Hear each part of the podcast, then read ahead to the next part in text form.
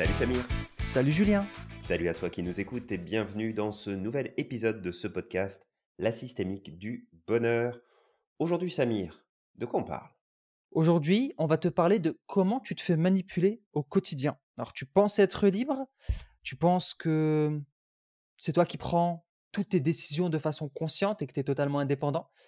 Mais en fait, on n'est pas aussi indépendant qu'on le pense. Et non. Et c'est là-dessus qu'on avait envie d'attirer ton attention aujourd'hui avec Samir.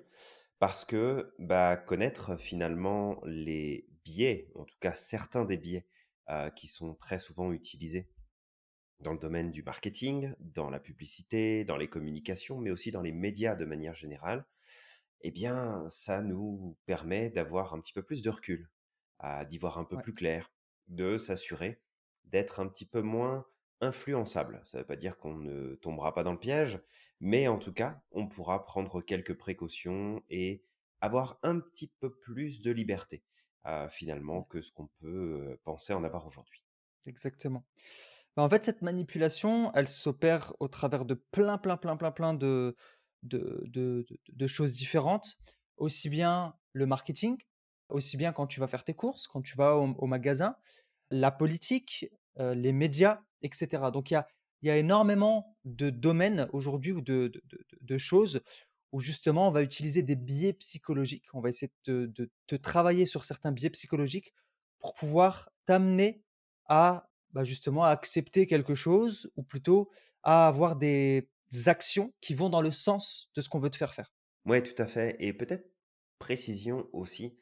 euh, tu sais, on va mettre beaucoup l'accent sur comment effectivement le, les médias, Mhm, comment les vendeurs, les vendeuses, les entreprises mettent à profit l'utilisation de ces biais euh, dans leur communication.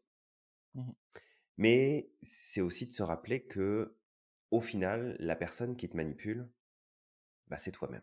Fait que oui, l'autre va utiliser un biais, oui, l'autre va utiliser euh, des stratégies parce qu'elles sont réfléchies, parce qu'elles sont éprouvées, euh, parce que bah voilà, si on peut toucher plus de monde, influencer plus un groupe de personnes à notre avantage, bah pourquoi s'en priver? Mais de garder aussi en tête que ce sont avant tout des biais cognitifs qui se produisent chez nous. Donc c'est de Ouais, notre côté, donc c'est de notre responsabilité aussi de bah, qu'est-ce que j'en fais? Est-ce que je suis euh, le mouvement? Est-ce que je le suis pas? Est-ce que je prends le temps de réfléchir? Est-ce que je le prends pas? Est-ce que euh, je m'assure que ce soit bon pour moi ou pas? Ça reste quand même de notre responsabilité. Exact. ouais. Bah, peut-être avant de commencer justement à parler de certains biais, parce qu'on ne pourra pas aborder tous les biais psychologiques euh, qu'on peut avoir, il y en a tellement. Sinon, t'es pas couché. Ah ouais, sinon t'es pas couché, exactement. Julien, peut-être d'expliquer c'est quoi un biais psychologique? Oui, tout à fait, Samir. Alors en fait, on parle plus de biais Biais cognitifs dans le sens où ce sont des biais de fonctionnement. Donc ça veut dire que ça ne fonctionne pas comme il faudrait. C'est des travers de fonctionnement dans nos processus et dans nos stratégies cognitives qui font qu'on va prendre beaucoup de raccourcis, on va croire des choses, on va imaginer des choses, on va supposer des choses, on va transposer des choses. Euh, en fait, ça va vraiment nous faire prendre tout un tas de raccourcis et nous faire sursimplifier, on va être en sursimplification du monde qui nous entoure pour le comprendre, pour interagir avec. Et du coup, bah, ça nous amène dans des problèmes euh, divers et variés, d'incompréhension, de mauvaises décisions, de mauvaises expériences, euh, ou tout simplement de se retrouver perdu à un moment donné parce que euh, parce que bah, on a pris un chemin, puis on s'est pas rendu compte qu'on n'était pas dans le dans le bon euh, dans la bonne direction. Un truc tout bête, hein, un biais que tout le monde connaît et que tout le monde a déjà vécu.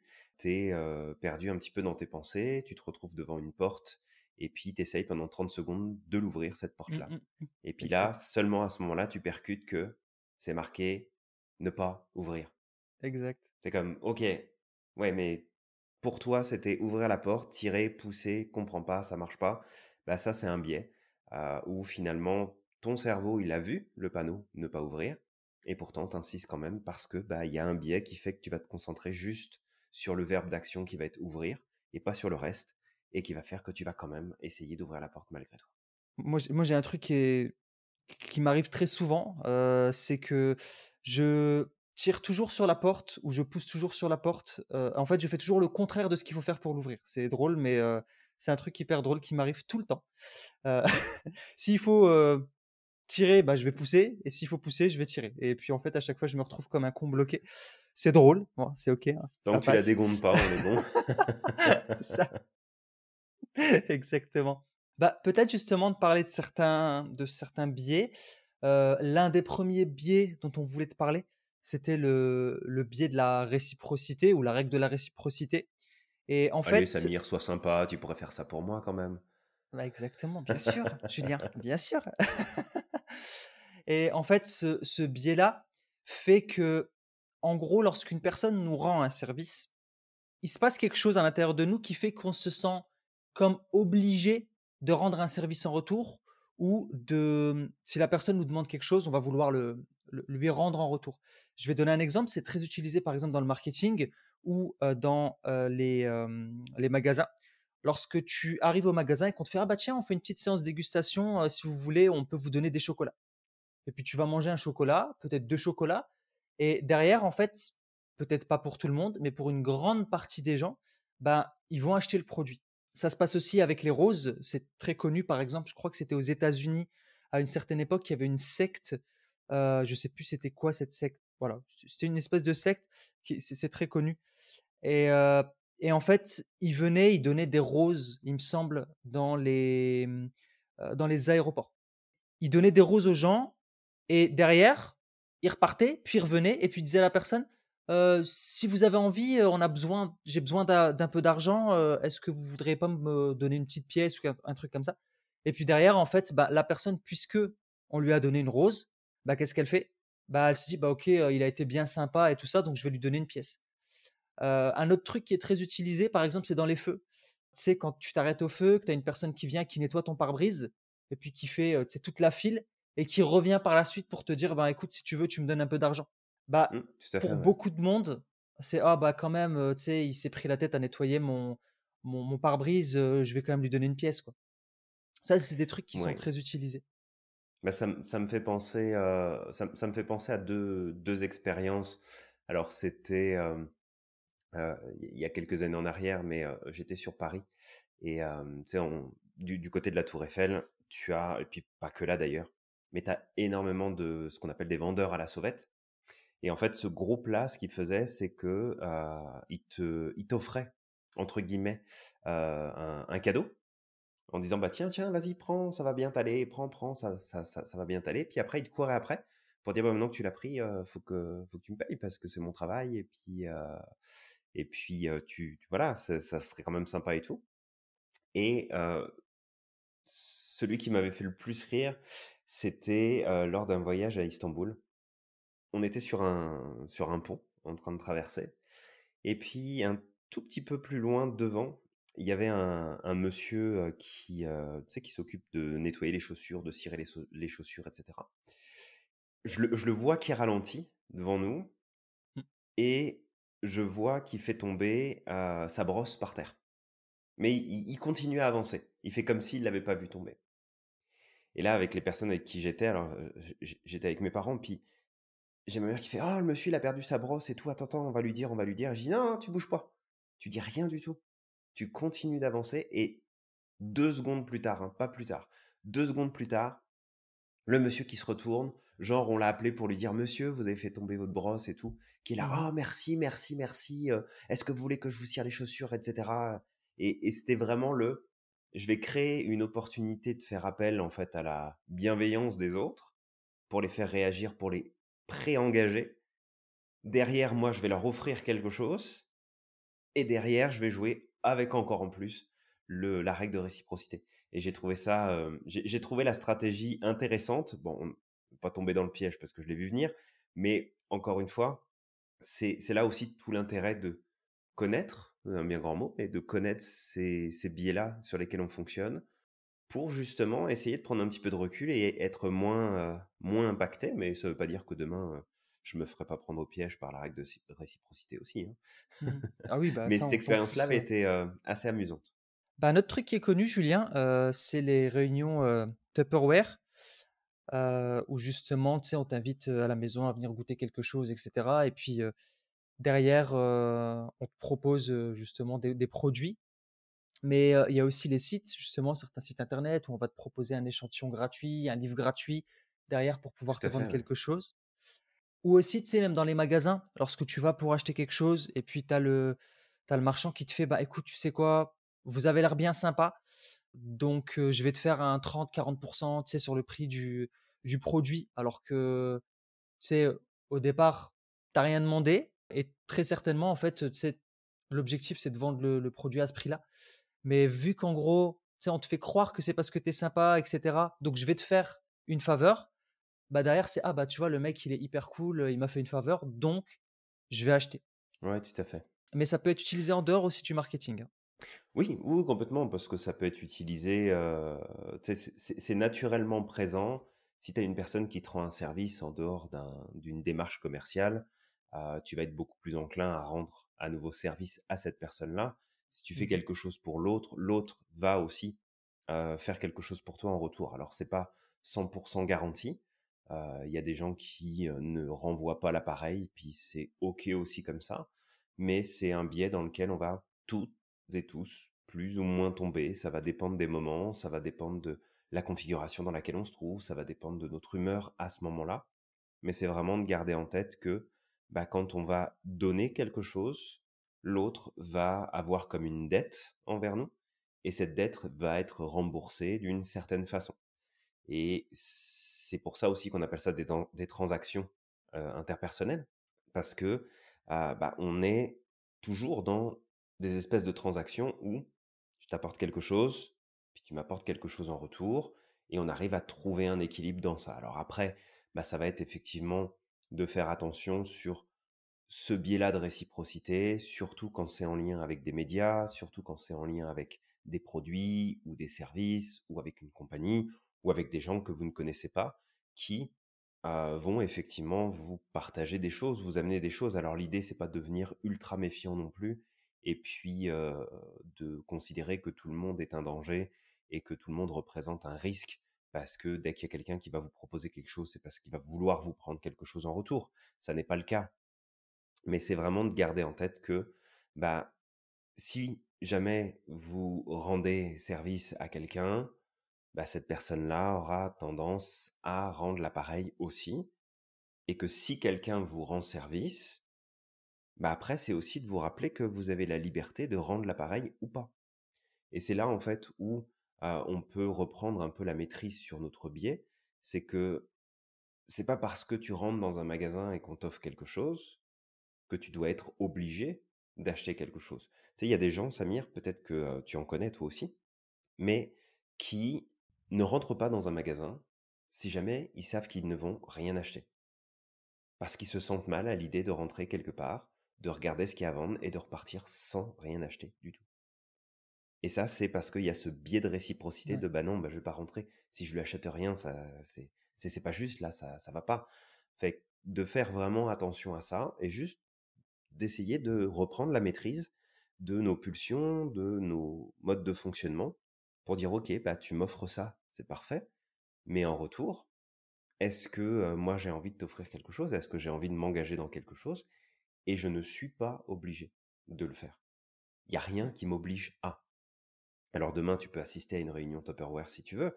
Demain, tu peux inviter un groupe Thermomix à venir à la maison et puis profiter d'un repas euh, et de voir comment fonctionne l'appareil. Ça peut être cool.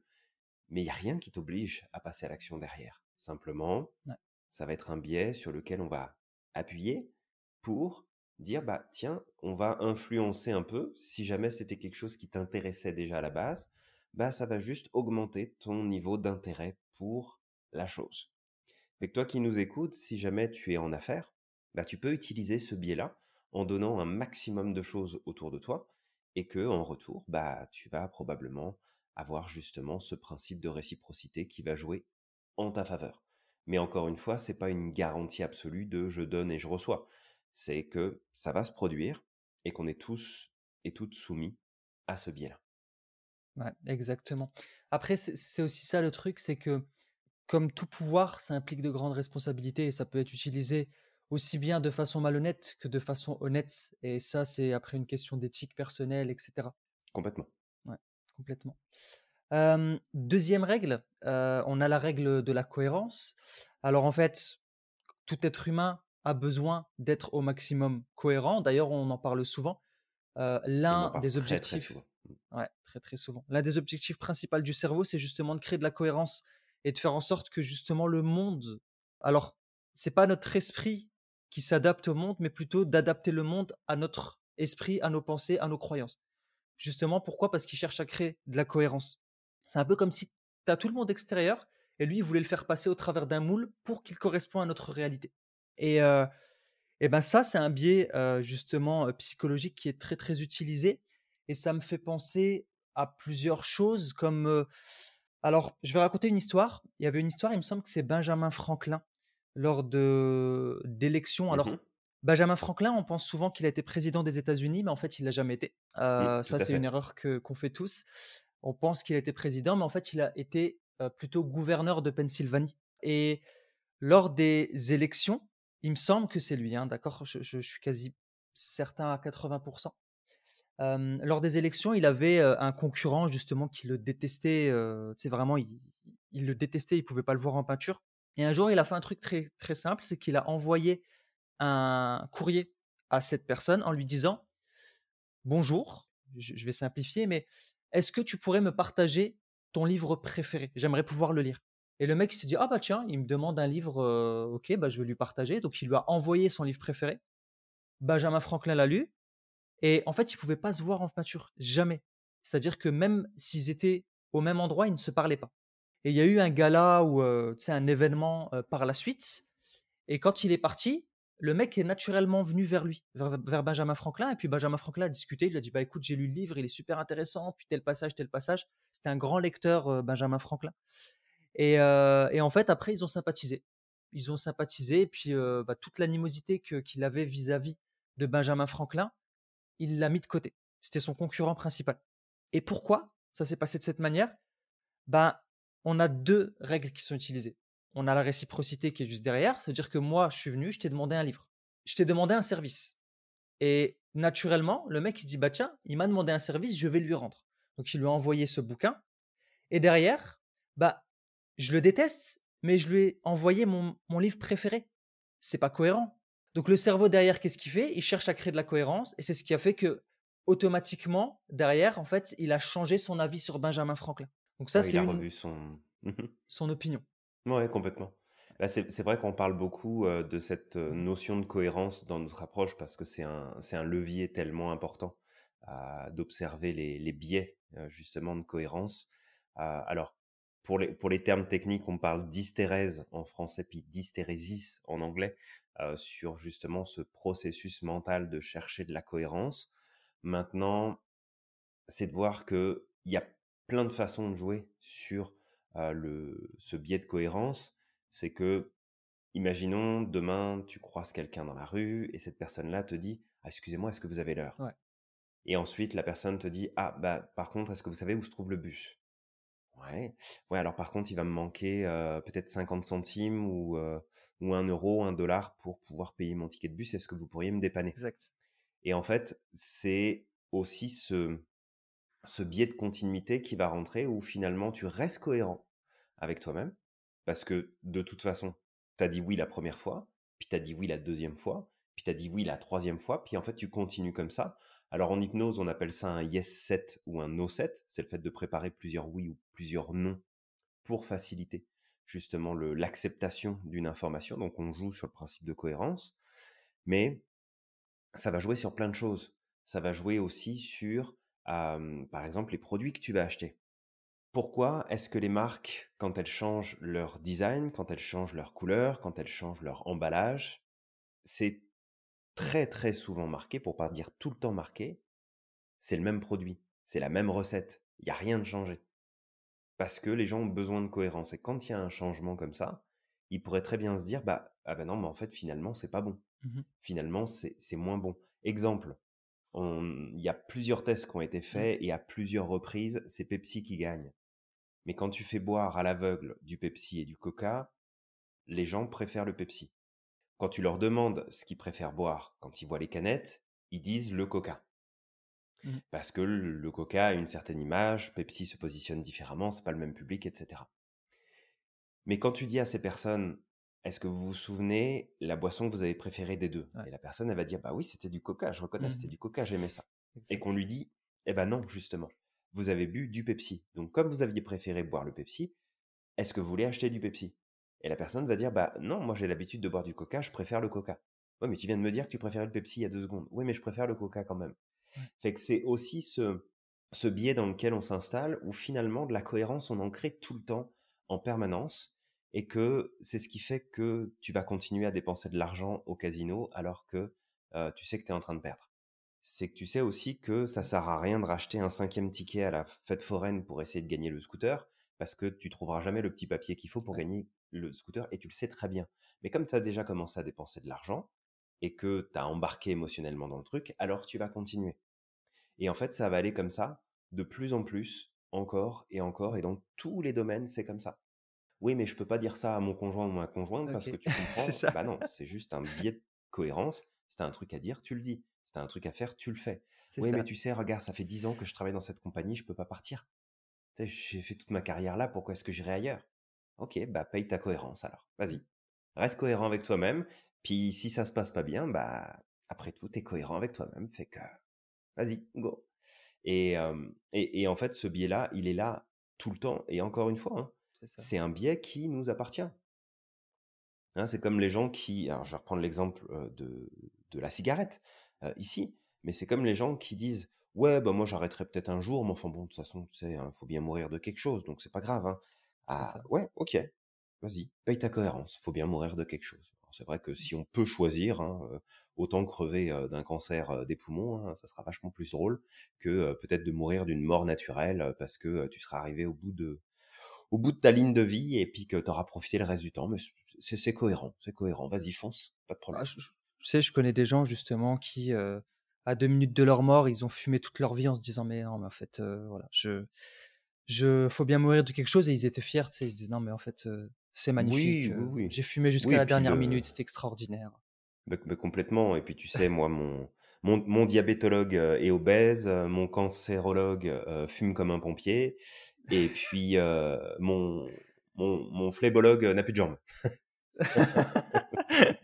fait que, tu sais, c'est la cohérence, elle est là tout le temps, partout, et que ah, il, il faut vraiment faire attention parce que notre cerveau, notre système travaille en permanence à créer cette cohérence-là, mais c'est pas toujours pour le mieux.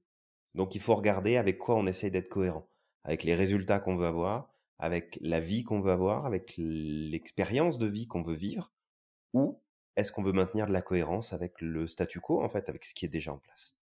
Ouais, exactement. bah, c'est vrai que ça fait penser à plein de choses et ça, on le vit au quotidien. Par exemple, ne serait-ce que lorsqu'on achète quelque chose sur Internet ou même dans un magasin, tu es là, tu as ton téléphone qui fonctionne très très bien, et puis tu as un nouveau smartphone qui sort, qui fait pas forcément plus de choses que le tien. Hein. Je veux dire, il a, il a évolué légèrement, mais c'est pas non plus, tu sais, ça casse pas trois pattes à un canard. Et Mais laissez les canards tranquilles. c'est ça, les pauvres. mais derrière, en fait, à partir du moment où tu vois ce truc-là, tu as le marketing qui va avec et tu te dis ah non, mais en fait, j'aimerais bien l'acheter parce qu'il a un meilleur appareil photo, parce que je vais faire telle chose, et puis derrière, ça me permettra de faire telle et telle chose. Et en fait, tu t'inventes plein, plein, plein, plein, plein de raisons qui font que, en fait, c'est le bon choix. Mais mmh tu bah, tu crées de la cohérence, c'est ça. Mmh. Tu crées de la cohérence, ouais. Ça, comme tu disais, c'est pareil en couple. Hein. Euh, tu es avec une personne depuis plusieurs années. Peut-être que, tu sais, la personne, euh, elle te malmène, euh, tu te sens pas forcément valorisé, etc mais tu vas te dire, ben écoute, après tout, ça fait des années que je suis avec, il me supporte, et puis de toute manière, personne ne m'aimerait, personne ne m'accepterait. Donc le mieux, c'est que je reste avec, et tu te crées plein, plein, plein, plein, plein, plein, plein de, de, de, tu sais, de cohérence dans ton cerveau qui fait que finalement, tu vas te dire, ben en fait, je suis très content de ça, alors qu'en réalité, intérieurement, tu l'es pas. Et ce qui est intéressant là-dedans, dans cet exemple, avec la règle de la cohérence, c'est d'apprendre à écouter son corps. Quand tu achètes ce smartphone dont tu n'as en réalité pas besoin, mais où tu t'es créé plein, plein, plein de. Euh, ouais, mais il est trop bien, Samir. Euh, moi, je veux m'acheter le nouveau euh, smartphone, là. Ouais, le nouveau smartphone, il fait quoi de plus? Il fait ton deux à gazon Ouais, absolument. Puis sert le café et tu peux appeler les gens sur Mars. Et tu peux appeler les gens. Oh, waouh, c'est extraordinaire ça. C'est vrai que moi, j'ai plein de cousins sur Mars, je les ai jamais appelés, donc faudrait peut-être que, que, moi aussi je j'achète. et bah, en fait, le truc, apprends à écouter ton corps. Quand tu achètes ce smartphone tu es sur le point de l'acheter, si tu sens que tu as, la gorge qui serre, tu as un creux à l'estomac, tu ressens de la gêne, tu, tu, sens qu'on te met la petite douille, tu vois, bah c'est que quelque part, tu es en train de tomber dans ton biais de confirmation, dans ton biais de cohérence, pardon. Ouais, tout à fait. Et tu vois, il y a un autre truc qui me vient en tête, un autre exemple du biais de cohérence, c'est que, imaginons que tu décides de changer une habitude importante chez toi. Ça peut être par exemple de faire plus de sport, ça peut être de moins manger de sucre, ça peut être de plus acheter des trucs inutiles qui finissent dans un placard, par exemple. Mais ça fait des années et des années et des années que tu entretiens toujours les mêmes comportements et du coup, il y a comme une habitude qui est installée. Et puis tu te dis, ok, on est lundi matin, je me lève, go, banco, là je fais attention, je me tiens à ma nouvelle habitude. Et là, le moindre petit truc de travers va faire que tu vas revenir à l'ancien, parce que ce sera plus facile de recréer de la cohérence avec ce que tu avais l'habitude de faire, plutôt que de construire une nouvelle cohérence où de toute façon tu vas déraper, tu vas te planter, tu vas euh, rater des occasions, tu vas te tromper dans tes choix, bref, ça va pas se passer comme tu veux, et donc ça va créer de l'incohérence par rapport à la décision que tu as prise, et donc tu vas te raccrocher plus facilement à la cohérence qui existait avant de, bon regarde, j'avais commencé hier, aujourd'hui on est mardi, je viens de me planter, allez, c'est pas grave, c'est foutu pour le reste de la semaine, de toute façon, fait que on va continuer, euh, on va y aller, et puis on recommencera la semaine prochaine. Mmh. Mais ça, c'est tous ces biais de cohérence-là qui sont tout le temps en train de jouer en nous pour ramener à chaque fois à ce qui était, à ce qui a toujours été, à comment tu fonctionnes habituellement, à comment tu penses habituellement en fonction de ce que tu as décidé. Est-ce qu'il t'est déjà arrivé, toi, qui nous écoutes, d'aller au cinéma? Et de te retrouver devant un film, mais merdique au possible, que tu t'es demandé dès les premières cinq minutes de qu'est-ce que je fous là? Sérieux, c'est quoi ce truc? Pourquoi j'ai payé ma place? Et que finalement, eh ben, t'es resté jusqu'au bout. T'es resté jusqu'au bout parce que dans ta tête, ça te paraissait logique de dire bon, allez, je lui laisse une chance, je vais regarder ça jusqu'au bout, ça se trouve, d'ici la fin du film, je vais être surpris, surprise, puis ça va être bien. Mais tu le sais au fond de toi que ce sera pas bien. Tu sais que le film, il est pourri. Tu sais que t'es en train de perdre une heure et demie ou deux heures de ta vie. Mais parce que tu l'as acheté ce foutu billet, parce que t'as cherché ta place et tu l'as choisi et que t'étais content ou contente d'avoir cette place-là peut-être pour une fois dans le cinéma, ah, c'est cool, j'ai la place que j'aime. Et bah à partir de là, t'es rentré dans une boucle de cohérence et ça a été même si le film c'est de la merde, bah, je vais le regarder jusqu'au bout. Même si c'est pourri et que je m'ennuie, je vais le regarder jusqu'au bout parce que je l'ai acheté mon billet. Donc je vais aller au bout des choses. Et en fait, il y a plein d'expériences comme ça qui font que c'est comme quand t'es à l'arrêt de bus, puis tu vois le bus qui arrive pas. Puis tu continues à attendre, puis le bus il arrive pas. Puis t'aurais l'occasion d'appeler un taxi. T'aurais l'occasion d'appeler quelqu'un. T'aurais l'occasion d'y aller à pied. Mais non, non, non. T'as dit que t'attendais le bus. T'es là pour attendre le bus, donc tu vas attendre le bus. Et en fait, tu te rends compte que bah, le bus, il va jamais arriver. Et que ça fait deux heures que tu pourrais te rentrer chez toi si t'avais marché, si t'avais pris un vélo, si t'avais appelé quelqu'un. Mais non, il a fallu attendre que le bus arrive. Et ça, c'est un problème de biais de cohérence qu'on a tous. C'est une vraie saloperie. Mais c'est là, c'est de on vit avec, il faut faire avec exactement. Et du coup, bah, d'avoir un peu plus ça en conscience, c'est, c'est aussi de se corriger tout seul, toute seule, et des fois de se poser juste la question et de se dire, attends là, est-ce que c'est vraiment cohérent ce que je suis en train de faire? Je suis en mmh. train de dire que le film me plaît pas, puis je vais rester? Ben non, regarde, je vais prendre mes affaires, puis je vais sortir. C'est pas grave, j'ai payé un film, puis il me plaît pas, je m'en vais. Si jamais tu t'installes dans un restaurant, et puis qu'en fait ça fait une heure que t'attends qu'on te serve, t'es pas obligé de rester. Tu peux aussi te dire, bon bah écoute, c'est bon là en fait, je m'en vais. Je suis venu pour manger quelque chose, je suis pas servi. Allez, ciao, bye, je vais ailleurs. Mais non, le biais de cohérence va faire que, bah ouais, mais regarde, maintenant qu'on est assis, bah on va attendre. Ça sera plus trop long. Il va finir par venir nous servir. Donc vraiment de faire attention à ça, c'est un vilain biais qui peut nous poser pas mal de problèmes si on lui laisse trop de place. Exact. Intéressant. Il y avait une autre question en fait que je me disais qu'on pouvait ajouter, mais qu'elle qui s'applique pas à tout. Mais quand tu parlais justement de la cigarette, quand tu parlais justement de, du restaurant ou peu importe, le fameux: «Qu'est-ce que je ferais si je m'aimais vraiment?» ça, ça peut être intéressant. Alors, l'utilise pas par exemple pour tout ce qui est achat parce Mmh que tu dirais: «Ouais, mais si je m'aimais vraiment, j'achèterais». Pas Eh forcément, bah, d'accord? peut-être pas. Pas peut-être pas pas. Samir, Parce peut-être pas, que tu garderais ton argent de côté pour faire des choses que tu aimerais faire. Voilà, des choses plus importantes qui comptent vraiment pour toi. C'est ça. Exactement. Alors, troisième biais cognitif, la preuve sociale. Alors en fait, ce biais cognitif fait que, en gros, en tant qu'individu, on va toujours faire en sorte, ou dans la majeure partie des cas, à adopter le comportement et le point de vue des personnes qui nous entourent. Je vais donner un exemple. En gros, lorsqu'on est dans un endroit où il y a une majorité de personnes qui ont un comportement, même s'il n'est pas, logique, ben, quand on se retrouve tout seul, on va avoir tendance à adopter le même comportement et ça, il y avait pas mal d'études qui avaient été faites. J'avais parlé de cette étude où, il y avait, une personne qui était rentrée dans une salle d'attente et en fait, il y avait des acteurs dans cette salle d'attente et à un moment, à chaque fois qu'il y avait une sonnette qui retentissait, les personnes qui étaient là, les acteurs, se levaient. La personne ne sait pas que c'est des acteurs. Et au bout d'un moment, en fait, il se rendait compte que c'était le seul qui se levait pas. Donc à chaque fois que la sonnette retentissait, il se levait.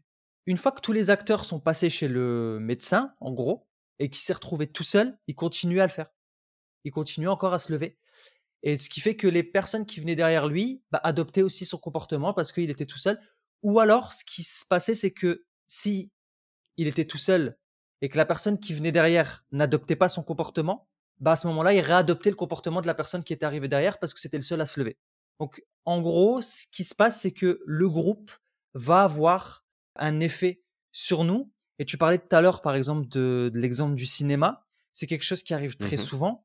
On se fait très souvent influencer par les euh, critiques euh, cinématographiques. C'est-à-dire qu'il y a des films parfois qui sortent et tu as tout le monde qui fait ah non mais ce film il est extraordinaire, il est waouh, il est il est magnifique, c'est un chef-d'œuvre, alors qu'en fait ce film c'est une grosse bouse, c'est une grosse merguez, voilà, disons-le clairement. Mais parce que tout le monde l'a trouvé extraordinaire, bah tu vas avoir tendance à te faire bah en fait ouais c'est vrai que j'ai aimé ce film, il était bien, il était sympa et tout, alors que c'était pas forcément le cas. Ouais, tout à fait. Et tu vois là-dessus sur le biais de de preuves sociales, alors c'est beaucoup utilisé dans le marketing, hein, Sur, heu, sur les sites de vente et cetera. Tu sais, quand tu as les petits pop-up qui s'affichent pour te dire que: «Ah, Christelle vient d'acheter ce produit-là il y a, heu, à peine une heure. Ah, heu, tu as, heu, Stéphane qui a commandé, heu, le gros pack, machin».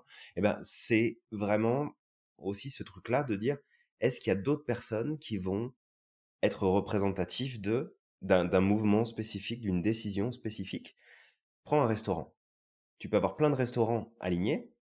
Un restaurant où il y a personne, bah, tu vas pas y aller. Sauf si tu connais la place, mais il y a peu de chances que tu y ailles. Par contre, un restaurant où il y a du monde, tu vas partir du principe que, ah bah, s'il y a du monde, c'est que c'est bien. Et c'est aussi ce côté de preuve sociale. Alors, tu parlais du groupe, et je pense que c'est important aussi de, de mettre ça en avant, puis on pourra peut-être en reparler à l'occasion, parce que je trouve que c'est un sujet quand même qui est, euh, qui est intéressant et qui permet de mieux comprendre la, la dynamique aussi d'une société, quelle qu'elle soit. C'est que on a démontré que l'intelligence du groupe décroît avec le nombre de membres qui augmente. C'est-à-dire que plus un groupe va être grand, plus l'intelligence collective va décroître et plus on va se retrouver avec des comportements qui sont inadaptés, avec des attitudes qui sont inadaptées, avec des choses qui finalement, à titre individuel, ça ne se serait probablement pas produit, mais en groupe, bah ça se produit. Et on retrouve ça, par exemple, dans euh, les euh, groupes de supporters, que ce soit dans le football, que ce soit dans le rugby, que ce soit dans d'autres disciplines. Alors c'est surtout le football souvent qui est, euh, qui est la cible de, ces problématiques-là. Mais si on prend des groupes qui vont avoir des comportements de, de dégradation, qui vont laisser leurs poubelles traîner dans le stade, qui vont agresser les autres, qui vont être insultants, qui vont vraiment avoir des comportements déplacés socialement, et ben si on prend les gens individuellement et qu'on les interroge et qu'on les observe dans leur quotidien, alors il va y avoir des têtes brûlées, il va y avoir des abrutis dans le lot comme partout, mais on va se rendre compte aussi que la plupart sont des gens en fait qui sont très bien et qu'il n'y a Mmh. pas de problème.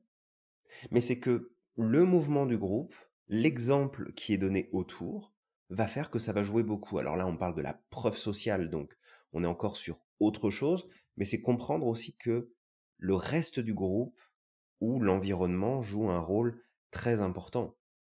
C'est quand le vendeur ou la vendeuse te dit euh, bah moi j'ai moi j'ai euh, commandé ça tout de suite pour ma mère parce que euh, ce produit-là vraiment il est génial, elle l'utilise tous les jours.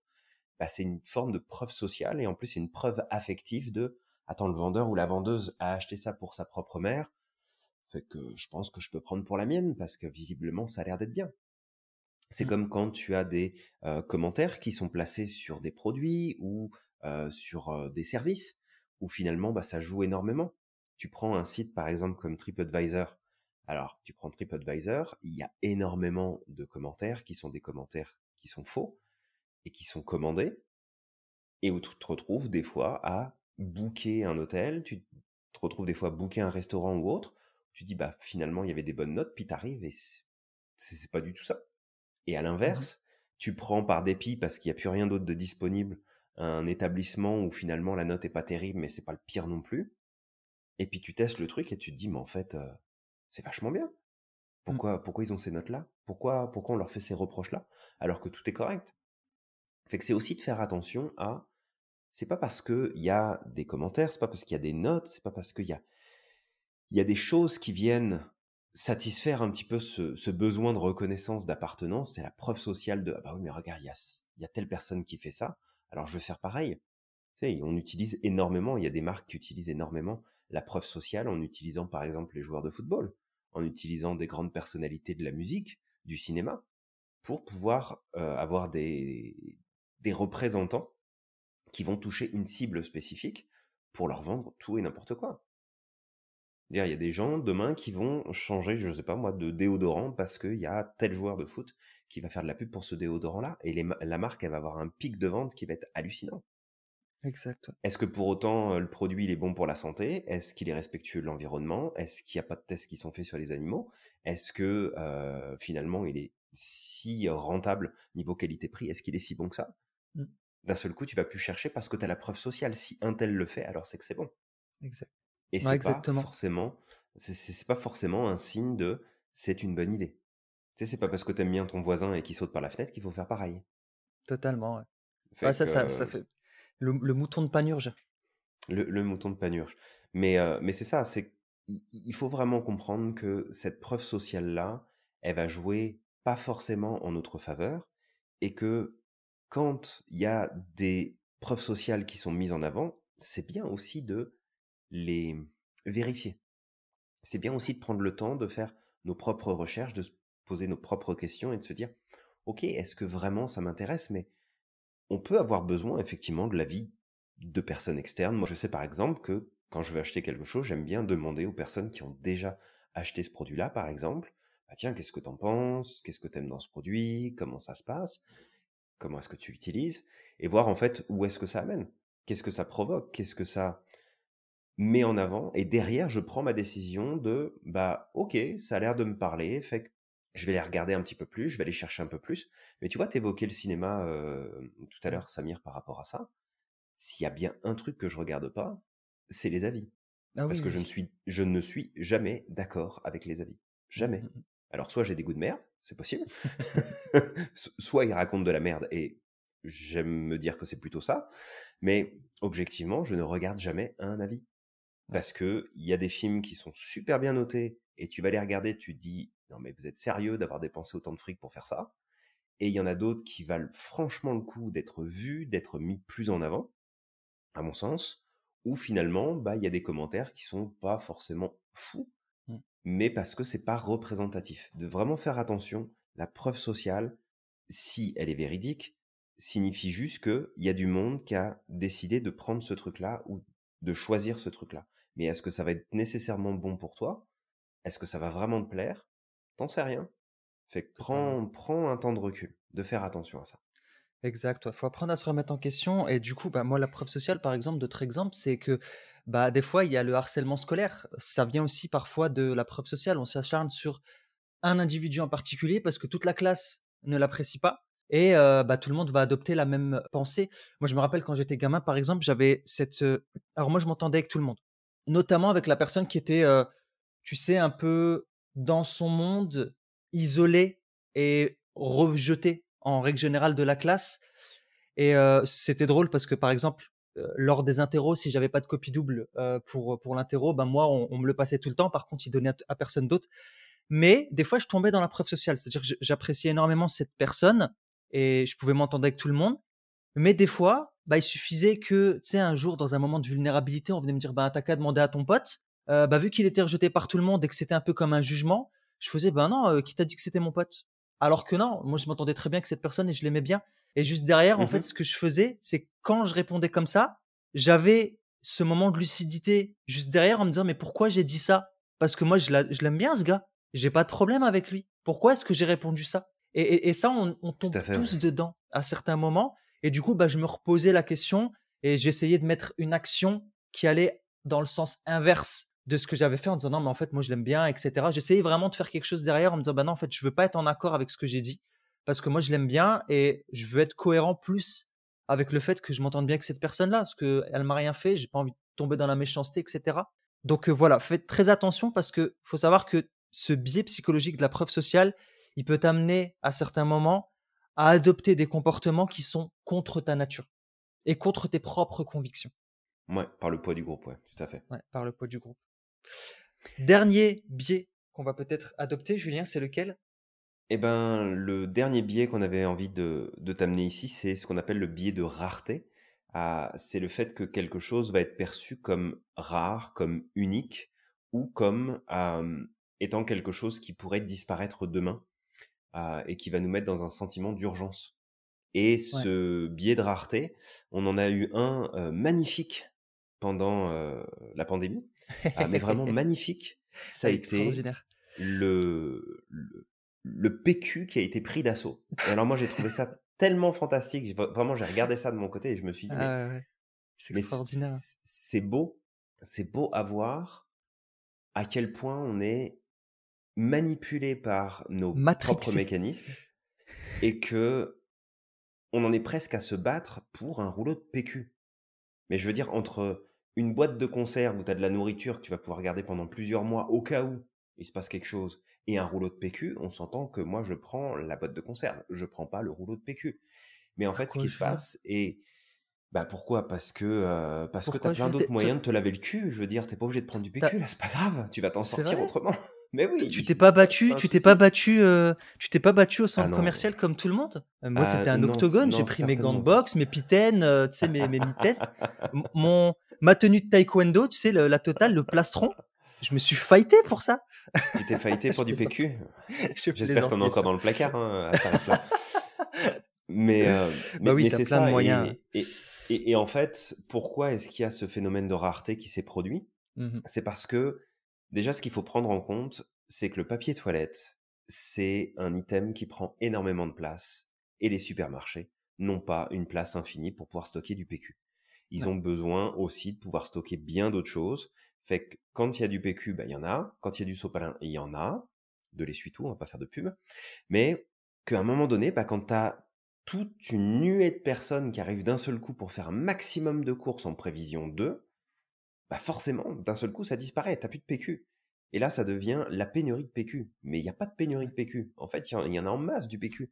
C'est simplement qu'à un moment donné, il n'y a pas suffisamment de place pour stocker et on va pas repousser euh, les paquets de riz, de pâtes, de conserves, de légumes, de tout ce que tu veux pour mettre plus de PQ dans les rayons. Ça fait pas de sens. Fait qu'à un moment donné, c'est vraiment aussi de voir que on est très rapidement pris par ce biais de rareté. C'est celui qu'on utilise dans les soldes, c'est celui qu'on utilise dans les promos flash, c'est celui qu'on utilise sur attention, c'est une fin de série, attention, il va plus y en avoir, attention, c'est un modèle exclusif, attention. Il y a liquidation aussi. Euh, voilà, il y a liquidation, attention. Il y a des magasins qui sont en euh, liquidation depuis deux ans. Y a, oui, c'est ça. Il y a que, euh, y a que 15, 15 exemplaires, il n'y en aura pas d'autres. Euh, attention, c'est maintenant euh, qu'il faut l'acheter parce que ce sera plus disponible demain. Et oui, ok, c'est des éléments qui sont utilisés, et puis c'est correct de l'utiliser. Parce qu'encore une fois, ça nous appartient à gérer notre, notre billet de, de rareté. Mmh Mais c'est aussi de faire attention, de ne pas tomber dans, dans, des pièges marketing trop souvent utilisés d'ailleurs avec le principe de rareté, parce que bah, souvent, il n'y a pas de rareté du tout. C'est oui, ben, la promo s'arrête dans une heure pour aujourd'hui, mais demain elle va reprendre. La promo elle s'arrête là en fin de semaine, d'accord, mais dans trois mois elle va revenir. Donc après, c'est aussi de voir que, ok, potentiellement, il y a des promotions qui sont vraiment limitées dans le temps. Il y en a d'autres, si vous regardez bien les marques et les compagnies, vous avez des promotions toutes les cinq minutes. C'est vraiment de faire attention à ce truc de rareté. Et ça n'est pas parce que il y a moins d'éléments sur une étagère d'un produit qui est vendu que ça veut dire qu'il va plus être disponible. Pourquoi est-ce que quand tu vas, par exemple, chez Apple, quand tu vas dans un Apple Store, mmh. tu n'as aucune boîte d'appareil qui est disponible Aucune. Le vendeur doit aller te le chercher. Même si c'est des écouteurs, il doit aller te le chercher. Mmh. Pourquoi? Parce que quand tu regardes les rayons, qu'est-ce que tu vois? Tu vois qu'il n'y a qu'un seul produit. Et comme il n'y a qu'un seul produit dans ta tête, ça fait quoi? Bah c'est rare. Fait que si je le prends pas puis que je demande pas s'ils en ont pas un en stock, peut-être que bah, la prochaine fois quand je vais revenir, ils en auront pas. Mmh. Et ce que tu n'as pas quand tu vas à Darty, quand tu vas à la Fnac, quand tu vas chez Walmart, quand tu vas chez Best Buy, t'as pas ça? Tu vois des boîtes partout. Fait qu'il y a des boîtes partout. Fait que bah c'est bon, ils en ont. Je pourrais repasser plus tard. Mais si jamais je ne vois qu'une seule boîte et que je n'ai pas accès visuellement à d'autres choses, bah ça veut dire que ça manque. Quand tu vas dans le supermarché puis qu'il n'y a plus de PQ, est-ce qu'il y en a vraiment plus ou est-ce qu'il y en a encore derrière en, en backup et ils les ont pas encore installés? T'en sais rien. La seule chose que tu vois, c'est qu'il y en a plus. Et ça se trouve, il y en a encore plein. Fait que c'est vraiment de faire attention à ce biais-là de rareté parce que bah, on va tomber facilement dedans. Oui, mais regardez, il n'y a plus qu'une place de disponible. Bah, ok, est-ce que j'ai vraiment envie d'y aller? Est-ce que c'est vraiment pour moi? Est-ce que c'est vraiment important? Oui, non, peut-être. On prend, on essaie de prendre un petit temps de recul pour pas laisser à ces biais-là nous, nous, nous poser problème. Et puis ce biais-là, tu sais, on pourrait le faire remonter vraiment très très loin, bah d'ailleurs comme les autres biais, hein, parce que ces biais cognitifs, ils datent pas d'hier là. Quand on était dans la savane et puis qu'on vivait avec le, risque de se faire bouffer par un lion toutes les cinq minutes et puis de pas manger avant les trois prochains mois, je vais dire, quand tu voyais un bout de bidoche qui traînait, tu allais le chercher, puis tu le mangeais parce que tu étais sur ton biais de rareté, parce que demain, ça se trouve, tu rien du tout. Donc ça mmh. reste aussi dans nos, dans nos mécanismes de base de survie de ah je vois une opportunité peut-être qu'elle reviendra pas demain je vais pas y aller si jamais euh, je sais pas moi je vois euh, un groupe de Néandertal euh, manger quelque chose bah je me dis peut-être que c'est bon et que je devrais le prendre aussi. Donc j'ai une preuve sociale. Tu ça remonte à là aussi. Fait que c'est c'est important de voir que ces éléments là c'est pas juste lié à notre statut d'homo sapiens sapiens évolué pour le peu qu'on ait évolué, mais c'est aussi quelque chose qui remonte à très très loin et qui est ancré à l'intérieur de nous dans notre système, auquel on est soumis et soumise, et donc il faut faire attention. Exact. Ça, ça, me pop un, truc là. Ça me rappelle cette, cette fameuse époque où il y avait une promotion, il me semble, de Nutella à Lidl, je crois, un truc comme ça, et t'as des gens qui se battaient pour du Nutella. La fameuse euh, bataille pour le Nutella. le pot de 1 kg, Samir, le pot de 1 kg.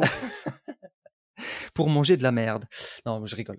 ça m'arrive de prendre un peu de Nutella. C'est bon, mais c'est de la merde. Faut dire ce qui est. Oui, mais on peut dire aussi que c'est de la merde. Oui, mais c'est de la merde, c'est de la grosse merde. bah pour, pour la santé, pour ton corps, pour ce que ça t'apporte, oui. C'est pour, pour tes papilles et ton centre de récompense dans le cerveau ça, ok, on comprend que c'est une, euh, une bonne chose. C'est une très bien crêpe au Nutella une fois par an. Ça mmh fait du bien quand même, mais c'est pas bon. Mmh Faut dire ce qui est. ça rappelle les saveurs de l'enfance. Peut-être un biais à rajouter, Samir, qui peut être super intéressant. C'est ce qu'on appelle le biais de banque? Je plaisante. non, le biais d'IKEA. Alors, le biais euh, cognitif euh, IKEA, l'effet IKEA, il est super intéressant. Et ici, je pense peut-être particulièrement aux euh, entrepreneurs et aux entrepreneuses qui font beaucoup de choses par eux-mêmes et par elles-mêmes. En fait, le, biais cognitif qu'il y a derrière ce principe d'IKEA, c'est que on va donner naturellement plus de valeur, plus d'importance, plus de poids et plus de vérité à des choses dans lesquelles on a participé activement, dans des choses où on a contribué de près ou de loin à créer quelque chose. Et le fait est que, bah, si toi qui nous écoutes, es entrepreneur ou entrepreneuse, peut-être que si tu as fait ton site web tout seul ou toute seule, que si tu as fait ta carte de visite toute seule ou toute seule, que tu as fait ton logo toute seule ou tout seul, peut-être que tu dis ah c'est génial, t'as vu ce que j'ai fait, machin, etc. Prends le temps de demander l'avis de quelqu'un qui est un professionnel ou une professionnelle du domaine pour savoir ce qu'il ou elle en pense, juste pour le principe. Parce que ça se trouve, dans ton élan intérieur, tu t'es dit, bah, parce que c'est moi qui l'ai fait, c'est vachement bien, tu vois, c'est vraiment cool. Mais ça se trouve, tu es en train de desservir ton activité et puis tu te fais pas du bien du tout par rapport à ce que tu as mis en place. Et ça, en fait, ça veut pas dire que t'as pas de goût, que t'as pas de compétences ou que t'as pas de capacité. C'est juste que quand c'est nous-mêmes qui le faisons et en plus pour nous-mêmes, donc on n'a pas de feedback vis-à-vis de nous-mêmes, c'est très difficile. Dans ce cas-là, bah, ce qui se passe, c'est que on tombe dans ce piège où finalement, bah, c'est comme, comme c'est Bibi qui l'a fait, bah, c'est cool. Bibi est content, il a fait son truc, puis ça a de la valeur. Et peut-être qu'au final, ça n'en a pas tant que ça. Donc de faire attention parce que bah, ce biais-là peut en fait te faire croire et te faire penser que bah tu regardes, moi j'ai des travaux à faire à la maison, mais après tout je pourrais les faire moi-même, hein, ça sera aussi bien, je vais aussi bien le faire. À tes yeux, ça va avoir de la valeur au final, mais peut-être que le jour où tu auras envie de revendre ta maison, tu vas regarder le truc et tu vas te dire merde, j'aurais peut-être dû faire appel à un peintre parce que là franchement, pas sûr que ça se vende dans l'état dans lequel dans lequel ça se trouve. Mais au moment où tu vas le faire, ça va être comme ah ben, je suis content parce que je l'ai fait, puis c'est moi qui l'ai fait, alors du coup, c'est bien. Fais attention. Ce biais-là, il peut être vraiment traître si on fait pas attention. Bah, ça, me fait penser, tu sais, au bébé quand il naissent, tu sais, ça ressemble à rien, c'est ça le nez écrasé, c'est on dirait un clafoutis, tu vois, raté. Et mais vu que c'est toi qui l'as fait, tu trouves que c'est le plus bel enfant du monde. Tu fais très souvent. Mais je rigole, hein, c'était juste pour la petite blague. mais ça m'a fait penser à ça. Il y avait une, il y avait une vidéo qui avait été faite par, euh, par des humoristes justement sur le sujet. Ouais. Où euh, il y, en avait un dans le groupe euh, qui, qui, se retenait de donner des commentaires sur le bébé parce qu'il disait mais en fait il est moche ton enfant, il, est dégueulasse. c'est ça. Mais non mais ça se dit pas, il faut pas dire ça. Non non mais mais voilà c'est de comprendre. Alors avec cette blague là, c'est vraiment de comprendre que c'est pas parce que ça vient de nous que forcément c'est bien, que c'est une bonne chose, que ça va être le meilleur choix, ça va être la meilleure décision, que ça va être le l'élément le plus intéressant. Donc on va chercher du feedback, on fait attention de ne pas se piéger tout seul parce que euh, parce qu'on a vite fait en fait tomber dans le piège. Hein. Ah, mais mmh. tu comprends, c'est moi qui l'ai fait, c'est moi qui l'ai mis en place, c'est moi qui l'ai créé. Mmh, d'accord, bah c'est cool, c'est chouette. Est-ce que est-ce que tu es sûr que c'est aussi bien que tu le penses. Et après attention, on n'est pas en train de dire qu'il faut plus rien faire par soi-même. On peut faire plein de trucs par nous-mêmes, mais c'est d'essayer d'avoir un recul nécessaire pour peut-être pas tomber dans certains pièges où finalement bah, tu vas dire bah tiens je vais le faire moi puis parce que c'est moi ça va avoir de la valeur. Et en fait tu te rends compte que tu as perdu ton temps, tu as perdu de l'argent, tu as perdu même d'autres choses peut-être dans, dans l'histoire. Et que bah, à cause en plus du biais de continuité, de cohérence, bah, tu continues à aller au bout du truc parce qu'après tout, tu as commencé. Donc, tu vas aller jusqu'au bout du truc jusqu'à ce que tu te rendes compte que finalement, bah, il fallait pas et que ça serait peut-être bien de faire appel à quelqu'un d'autre. Donc, on fait attention à vraiment, c'est. et d'ailleurs, tu vois, il y a, y, a un comportement qui, me vient en tête, c'est le fameux, puis ça rejoint ce côté. Alors, c'est un mélange du process IKEA, mais c'est aussi un mélange d'autres biais comme le biais de, de connaissances, euh, le biais de euh, le biais de savoir qu'on peut avoir sur certains éléments, où tu vas te dire non non mais euh, je vois pas pourquoi je prendrais ce traitement que le médecin m'a donné. après tout, regarde moi je fais un truc depuis des années, je me le prépare, puis c'est super bien, puis c'est super efficace, fait que je vais prendre ça à la place. J'ai pas besoin de prendre le médicament qu'on m'a donné. Entre tes connaissances et ce qu'on peut aller trouver avec en plus le poids social de ah bah il y a un groupe qui a dit que ce produit-là il était bon pour la santé donc go j'y vais. Et en même temps ton, ton besoin d'étendre tes connaissances et ton savoir et de dire non mais moi je sais mieux que mon médecin donc je fais en fonction de ce que je sais. Voilà c'est des petites choses. On, donne, on balance plein d'exemples comme ça parce que parce que ça peut être amusant et puis ça peut faire écho aussi à des choses que tu connais. Mais c'est vraiment de se rendre compte ici on t'invite avec ce podcast à te rendre compte que bah t'es pas si libre que ça non pas parce que l'environnement essaie de te manipuler, de te contrôler, et que l'on vit dans, dans un monde qui, qui nous trompe en permanence, mais c'est qu'on est les premiers à s'auto-manipuler à cause de nos biais et qu'il faut essayer d'y faire attention en autant que c'est Mmh. possible. Exact. Juste encore une fois, peut-être pour la petite blague avant qu'on quitte, mais ça me rappelle euh, Étienne Nelson, je sais pas si tu as connu, mais euh, c'est c'est un mec qui était passé à la télévision euh, pour... sais, il avait tuné son véhicule, la Vega Missile. Donc c'était une ancienne Ford Sierra. Et euh, donc il a tuné son J'ai j'ai véhicule et peur, ça devait être magnifique. Ah, c'était extraordinaire. Avec Vega Missile, vous êtes dans un autre monde. Vous êtes satellité, Julien. Satellité. Excellent. Et, et le mec, c'est c'est extraordinaire. C'est un sketch à. Ça se trouve, c'était c'était voulu, hein, j'en sais rien, mais c'est un sketch cette euh, cette euh, cette vidéo. Euh, et, et justement, ça fait penser à ce biais de confirmation parce que vu qu'il a fait en quelque sorte les modifications tout seul, sais, il a rajouté un petit béquet, euh, une petite prise d'air, et puis il explique qu'en fait, euh, quand l'air passe dedans, euh, l'air est tellement compressé que, le, que la Vega Missile peut aller jusqu'à 380 km/h et on n'est qu'à la moitié de l'accélération. Et alors que le truc, tu vois le véhicule, il tient, il tient même pas debout en fait. C'est euh, c'est ses collègues de la glu et tout. C'est comme, euh, c'est comme c'est l'Américain qui avait euh, fabriqué sa fusée Oui. et Par contre, mort lui, il a réussi. Mais lui, il a réussi. Bon, il s'est cassé une côte, je crois, ou un truc comme ça, mais Ah non, euh, non, il y, il y en a, il y a- je, par- je parle d'un autre, mais qui est mort, ah, qui lui, est il est mort, mort? sa, sa fusée a explosé en vol. Oh, waouh, ok. Ouais, donc, ouais. je, je crois qu'il est monté à plusieurs dizaines de mètres, donc il a quand même réussi à. 10 C'est mètres, quand ouais. même un exploit en soi, là. Mm. Mais il a, il est parti en fumée avec sa fusée. Ah, punaise. Ah, c'est... Mais ouais, c'est vrai qu'il y en a un autre, justement, qui, a- qui avait fait sa fusée. euh, Mais lui, je crois qu'il était quand même expert dans l'aé- l'aéronautique ou un truc comme ça. Parce qu'il voulait prouver que la Terre était plate. Et, euh, et il a fait sa fusée. Je crois qu'il est monté à peut-être euh, un bon petit 50-80 mètres de haut. Et, euh, et il est retombé. Ok. mais il s'est pété. Enfin, il y avait le, le parachute, je sais pas ce qui s'est passé. En fait, il s'est pété quelques, Quelques bien, euh, si c'est os. juste casser quelques trucs. euh. Ouais. Et il a dit qu'il allait le refaire aussi. Donc, euh, bon, on verra bien pour la suite. Mais ouais, ouais. Voilà. C'est c'est sûr que, tu sais, quand tu fais ton. Je veux dire, quand tu fais ton propre truc, pose-toi la question euh, derrière de. Ok, je vais demander quand même autour de moi de savoir. Parce que sinon, sais, t'as vite fait de monter un meuble qui, euh, qui est complètement de traviole et puis euh, tu sais il manque deux trois trucs et puis de te dire ah non mais c'est extraordinaire tu sais c'est une œuvre d'art alors qu'en réalité bon bon je, Ça raison d'être content de ce que t'as fait. d'accord. T'as raison d'être content de ce que t'as fait, c'est très bien. Mais euh, je veux dire, on, on a tendance facilement à idéaliser ce qu'on a fait de nos propres mains. Euh, voilà quoi. Par exemple, on est très fiers de ce podcast. On est très fiers de, on est très fiers des de podcasts qu'on nos fait. hein. podcasts, en Ouais. général. de Bah, tu sais ce qu'on va faire? On va faire un truc très simple. On va t'inviter à laisser un commentaire sous ce podcast et de nous dire réellement ce que t'en penses. Absolument. Hist- Des podcasts histoire- en général, celui-ci, mais, Voilà. mais Les aussi tous les podcasts autres. en général. Voilà. Lâche-toi. Dis ce que tu penses. Attention, hein, parce qu'il y, a le biais- il y a le biais de réciprocité. Si c'est pas Ouais. sympa, tu vas voir ce qui va se passer la prochaine fois. Exactement. si c'est pas sympa, ah bah, peut-être que t'en auras plus des podcasts. Et attention, attention, Le t'as le biais. affectif.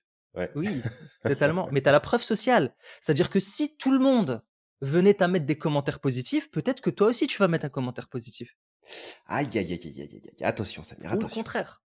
Donc, le contraire. mettez en Attention. application ce que vous avez appris et laissez-nous un commentaire, bordel.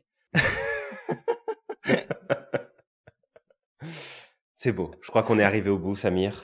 Ouais, Donc toi qui nous écoutes, avant qu'on t'embarque dans euh, une autre histoire, on va euh, te demander donc euh, de liker, de commenter, de t'abonner, de partager. Bien entendu, si tu penses que tout ça peut servir et inspirer les personnes qui sont autour de toi. Et on t'invite à croire au maximum en ton potentiel et à développer ton esprit critique. Absolument. N'oublie pas à quel point tu es magique et que tu as le pouvoir de réaliser tout ce que tu souhaites. Et on te dit à la prochaine. À la prochaine.